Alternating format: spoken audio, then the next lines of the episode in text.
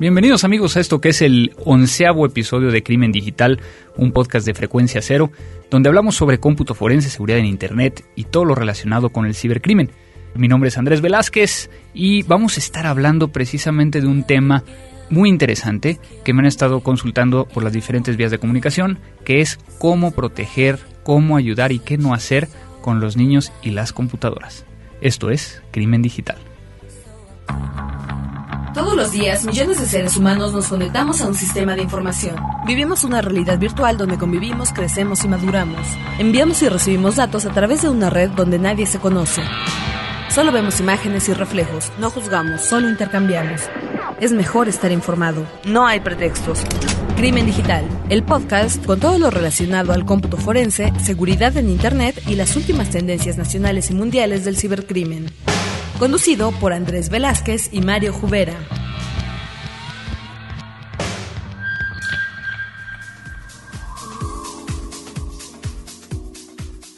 ¿Qué tal amigos? Bienvenidos a este onceavo episodio. Como ya se habrán dado cuenta, el día de hoy Mario no nos acompaña.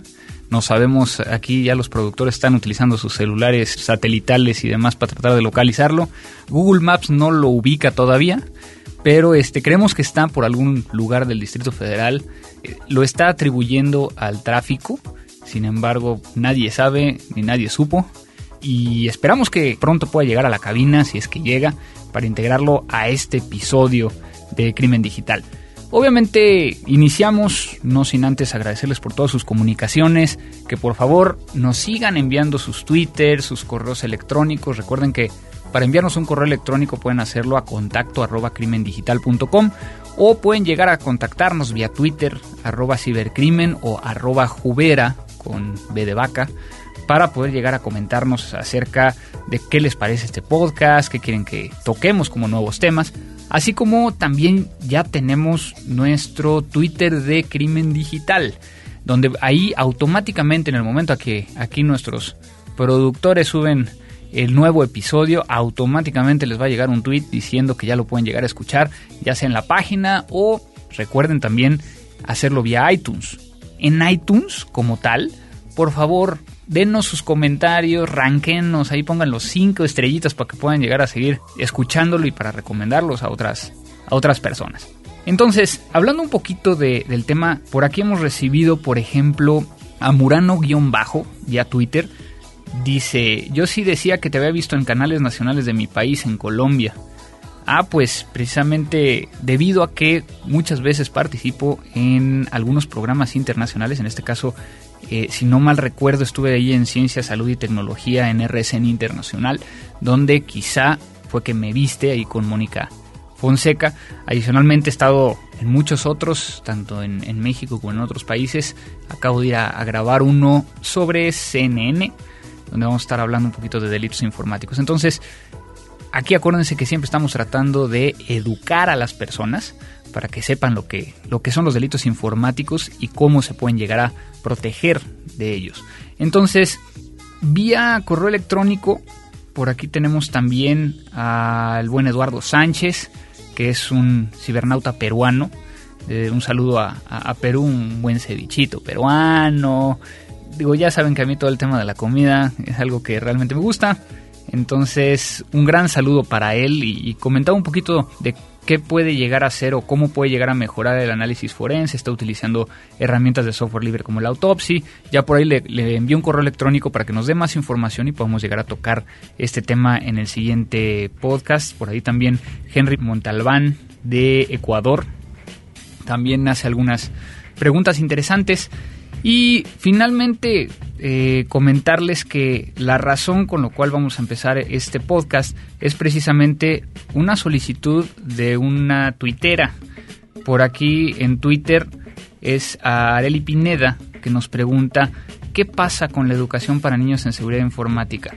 Entonces, debido a eso es que vamos a estar tocando este tema el día de hoy. No sin antes decirles que vamos a estar en Campus Party.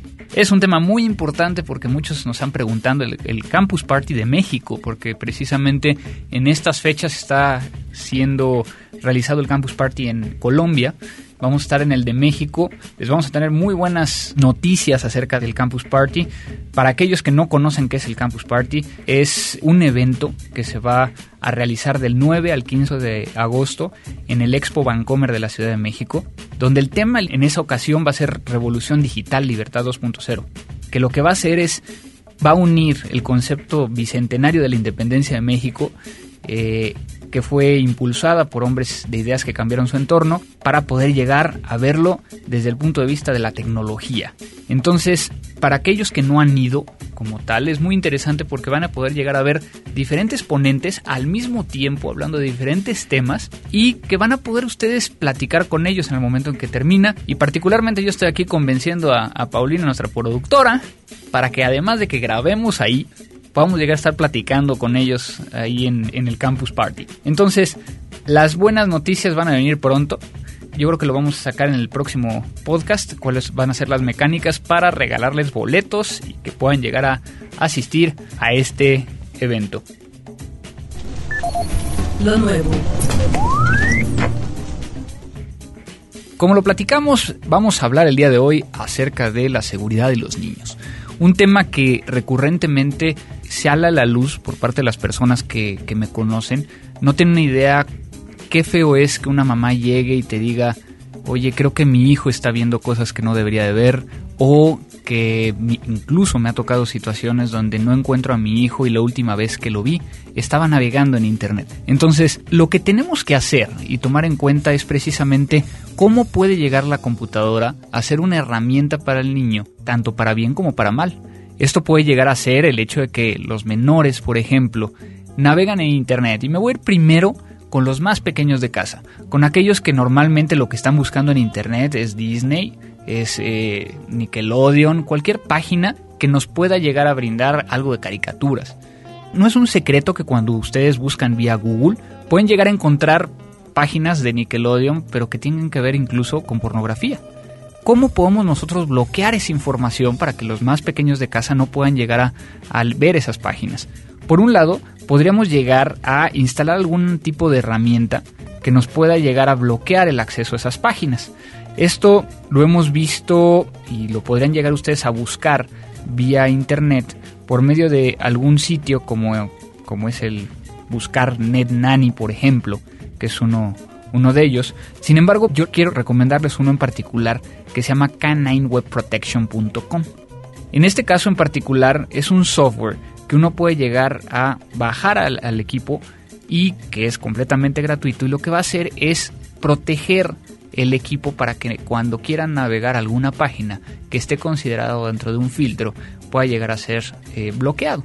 Esto es muy similar a como lo que tendríamos en el entorno eh, corporativo, que sería un WebSense o, o un Barracuda o cualquier de estos equipos que a partir de una base de datos comparan la dirección o el URL contra su base de datos que está vinculada a una categoría.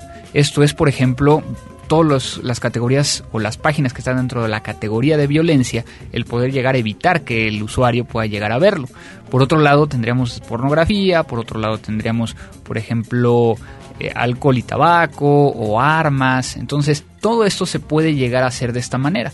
Uno de los primeros puntos es el software un software que me permita llegar a proteger a estos niños acerca de Internet.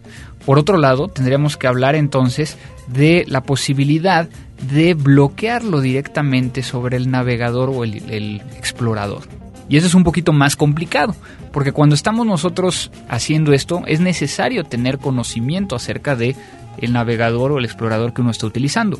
¿Cómo lo podríamos llegar a hacer? Directamente sobre el navegador, normalmente en opciones como tal, podemos llegar a tener una pestaña o tableta de contenido o de seguridad o avanzados dependiendo de cada uno de ellos donde pueden ustedes colocar las páginas que ustedes consideran que el niño sí va a poder llegar a ver por lo tanto todas las que ustedes no coloquen ahí el, niño no va a poder llegar a verlas entonces eso es otra forma que nosotros podemos llegar a, proteger a estos niños acerca de lo que hacen en Internet.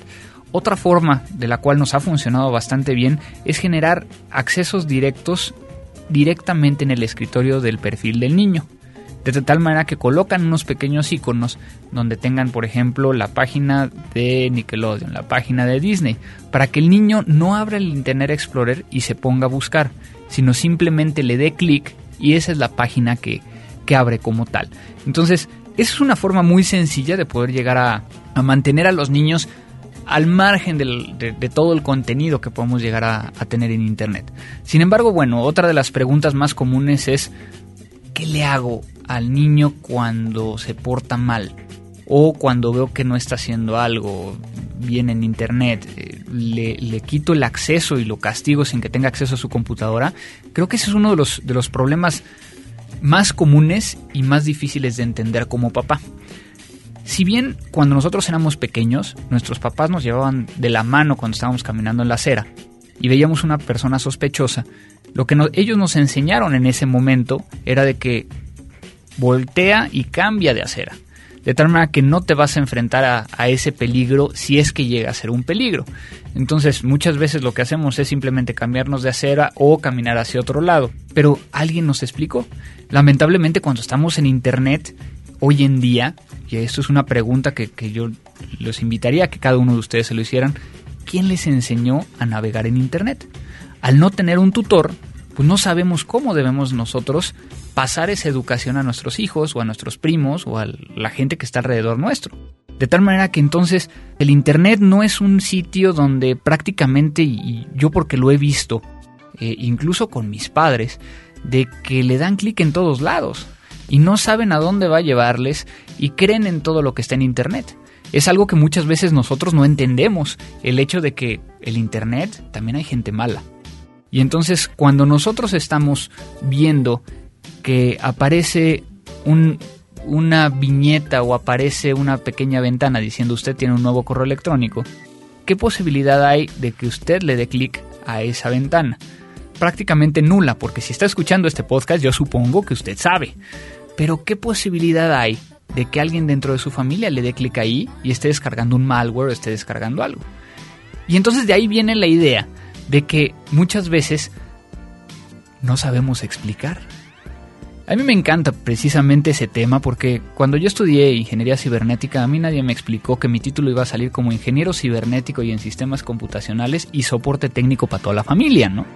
Porque al final del día te conviertes en la persona que va a arreglarle todas las computadoras, no solo de tu familia, sino de tus amigos. Precisamente hace un par de días tuve la oportunidad de ir a casa de unos amigos y, a, media del, a media cena eh, empezó la conversación a irse hacia el tema de Twitter y cómo funciona Twitter y qué hago con Twitter y después de un par de horas me encontraba yo instalando TweetDeck y configurándole las cuentas y, fue en ese momento donde yo me quedé, ¿qué estoy haciendo, no? Si ni siquiera me están pagando aparte y por el otro lado, ¿cómo le explicas, no? Y ese es otro de los temas.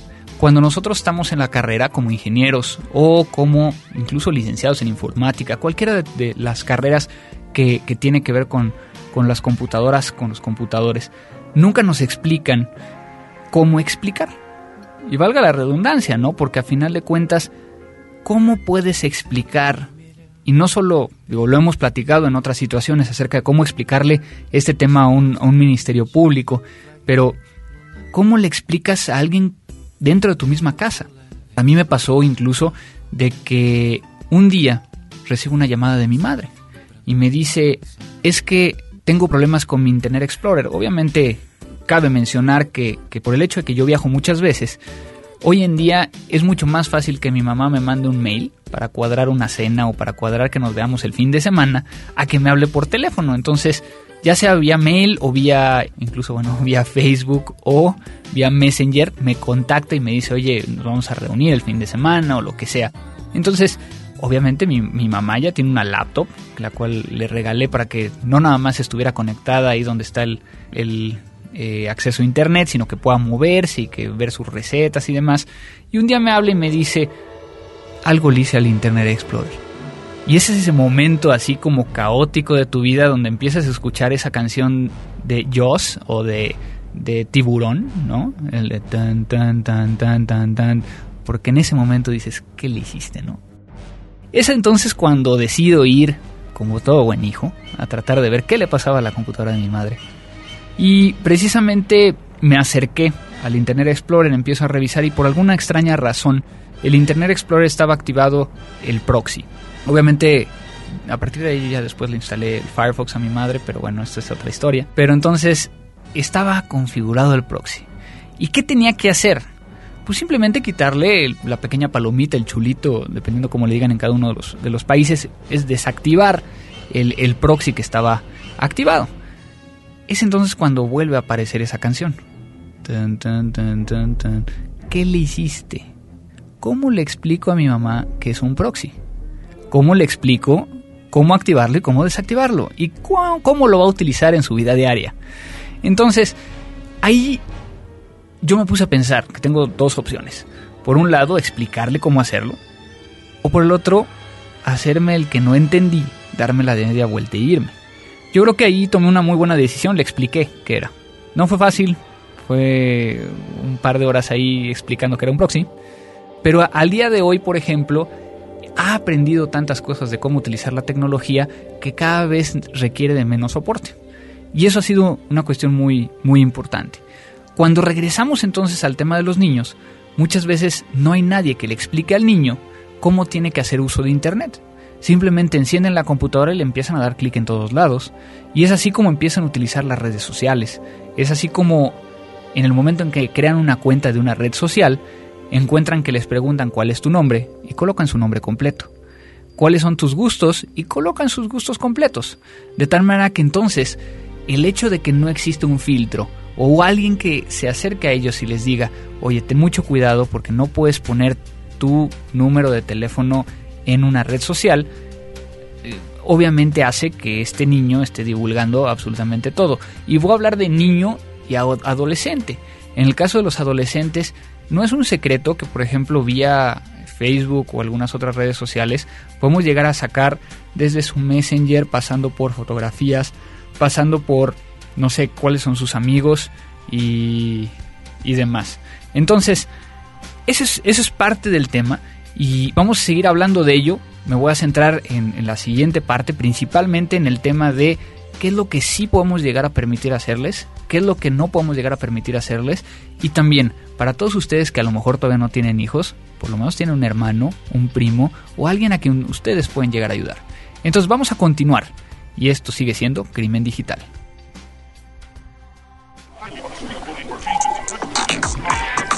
Recomendaciones. En la recomendación del día de hoy traemos a un grupo, son dos hermanas, son mexicanas, son muy jóvenes e incluso, bueno, han tocado con exponentes, cantado con exponentes de la música mexicana muy reconocidos como Armando Manzanero, Alex Intec y, demás. Y de hecho ellas son parte de, la Big Band Jazz de México, como tal un, grupo de, músicos que están trayendo este tipo de música desde hace mucho tiempo al, día de hoy. Y ellas son el Beijing Project. Estamos escuchando en este momento Voy a apagar la luz, un, un cover de esa excelente canción aunque también tienen otras, otras canciones que fueron escritas por ellas, ¿no? Entonces, volviéndole a apostar un poquito al tema del jazz, aquí en Crimen Digital, vamos a dejar con esto que es uh, Project.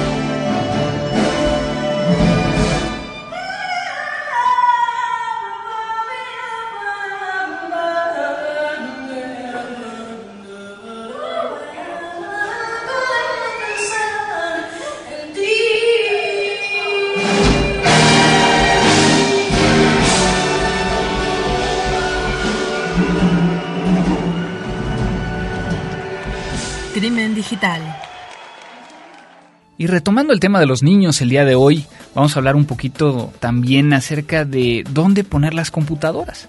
Es un, un tema importantísimo dentro de casa si nosotros conocemos y sabemos de estos niños.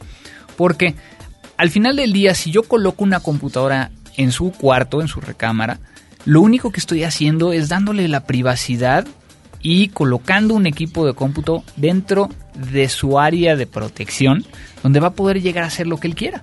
Donde si yo quiero llegar a ver qué está haciendo, pues obviamente voy a generar un reto hacia él, porque no me va a dejar entrar. Desde un inicio no me va a dejar entrar. Entonces, es muy recomendable que para los menores y para los adolescentes, de preferencia, que no tengan una computadora portátil, que tengan una computadora de escritorio que permita llegar a, a nosotros, que vamos a estar cuidándolos, el poder llegar a revisar qué está haciendo. ¿Dónde es el mejor lugar donde colocarla? Obviamente en los pasillos, en un pasillo dentro de la casa. De tal manera que, por ejemplo, sus hermanos puedan llegar a pasar por atrás, donde a lo mejor nosotros mismos estemos pasando. Y eso va a hacer que psicológicamente el menor también tenga cuidado dónde está navegando y que no esté navegando en lugares donde no debería.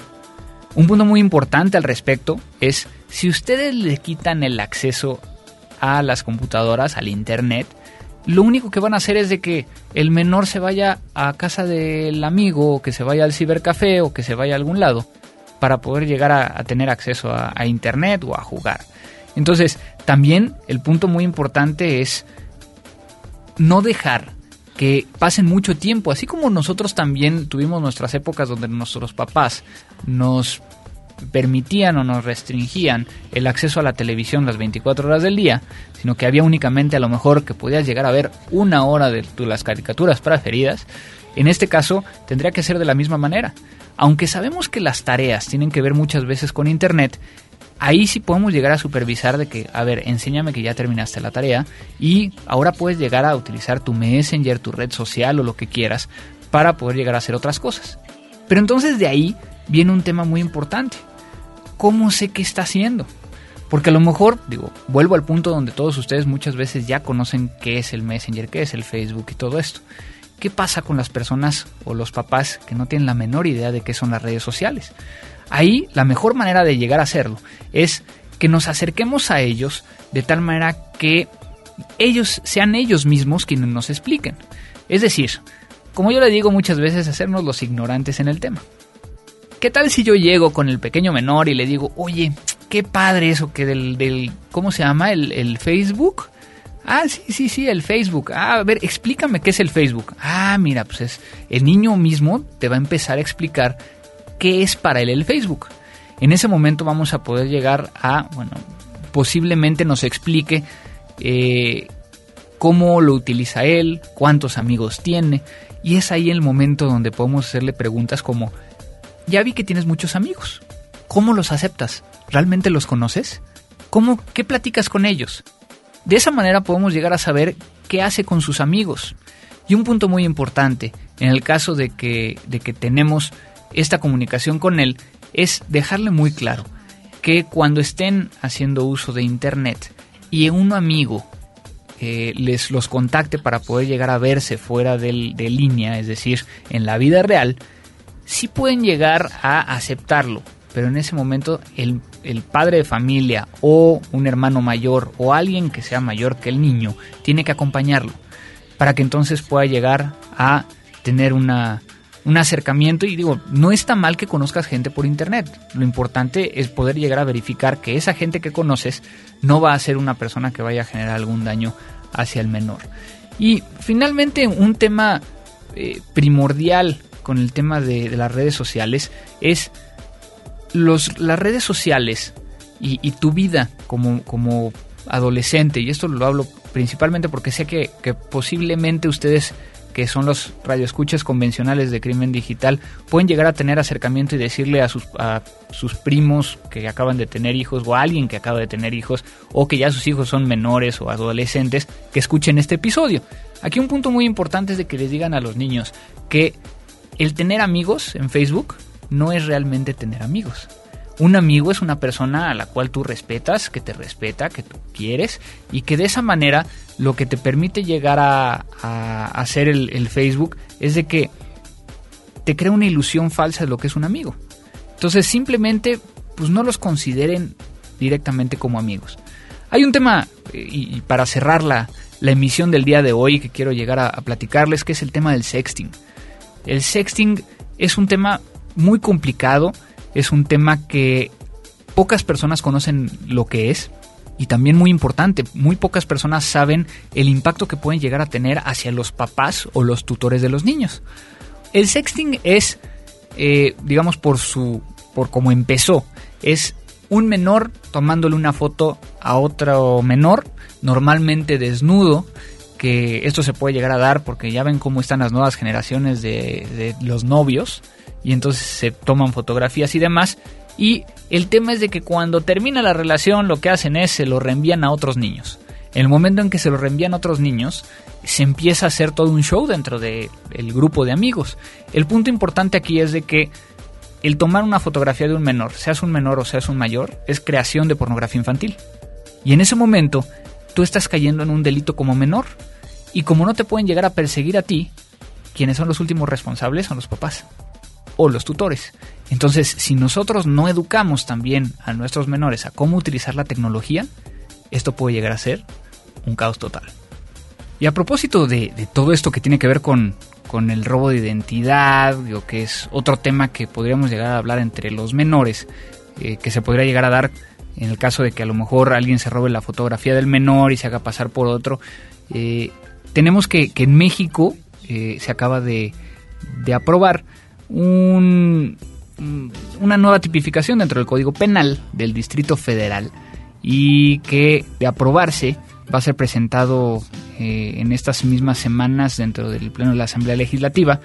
Y lo que propone como tal es una sanción de 2 a 6 años de cárcel y el pago de una multa de entre 400 y 600 días de salario mínimo para poder llegar a castigar el robo de identidad en Internet.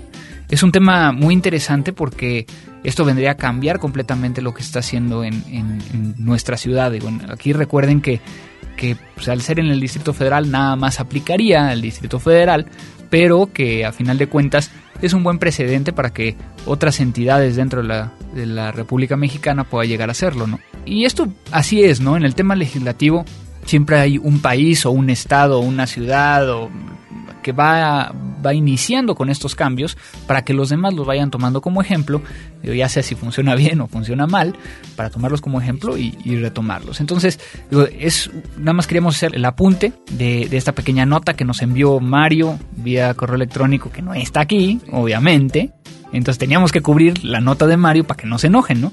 Entonces, esto es muy interesante y también una recomendación, una solicitud para todos ustedes, cuando sepan acerca de estas noticias, envíanosla para que nosotros podamos llegar a integrarla a este podcast y todos los demás se enteren acerca de esto. Recomendaciones. La recomendación que les traigo el día de hoy es un sitio muy parecido a YouTube. Sin embargo, este sitio se llama SecureTube. Y lo que hace es de que contiene como tal videos de seguridad. Es decir, cómo podemos llegar a encontrar o hacer algún tipo de revisión de seguridad o cómo se están vulnerando ciertos equipos para nosotros poder llegar a, protegernos. Este, este sitio eh, como tal es SecurityTube eh, .net. Eh, lo vamos a colocar también dentro de, las, de, la, de la información que, contiene este podcast para que ustedes puedan llegar a, a revisarlo como tal. Entonces, Mario no nos envió su recomendación, esa nos la vamos a quedar esperando y se las quedamos a deber. Pero eh, yo creo que con esto, y aquí desde la soledad de la cabina, eh, y, extrañando un poquito a Mario como tal, y los productores riéndose a carcajadas del otro lado del vidrio de todas las cosas que estoy diciendo. Eh, yo creo que nos vamos a despedir, si le parece bien, señorita productora, eh, señor productor, sí, todo correcto. Y pues agradecerles mucho el hecho que hayan escuchado este onceavo episodio de Crimen Digital, recordándoles que por favor nos envíen todas sus comunicaciones vía correo electrónico a contacto arroba Recuerden que los twitters que están abiertos para cualquier comentario o cualquier tema que quieran llegar a incluir en este podcast es eh, arroba crimen digital, arroba cibercrimen o arroba jubera. donde pueden llegar a enviarnos cualquier comunicación. Y por favor, ahora sí ya les voy aquí a, de rodillas les pido mándenos un buzón de voz a aquellos que están aquí en México al 01800 087 2423. Si no, le voy a pedir a mi mamá que me hable o algo así, porque si no, ni siquiera estamos utilizando esa vía.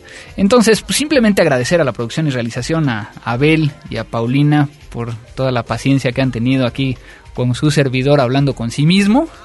Y yo creo que con esto terminamos este onceavo episodio. Y esto fue... Crimen Digital.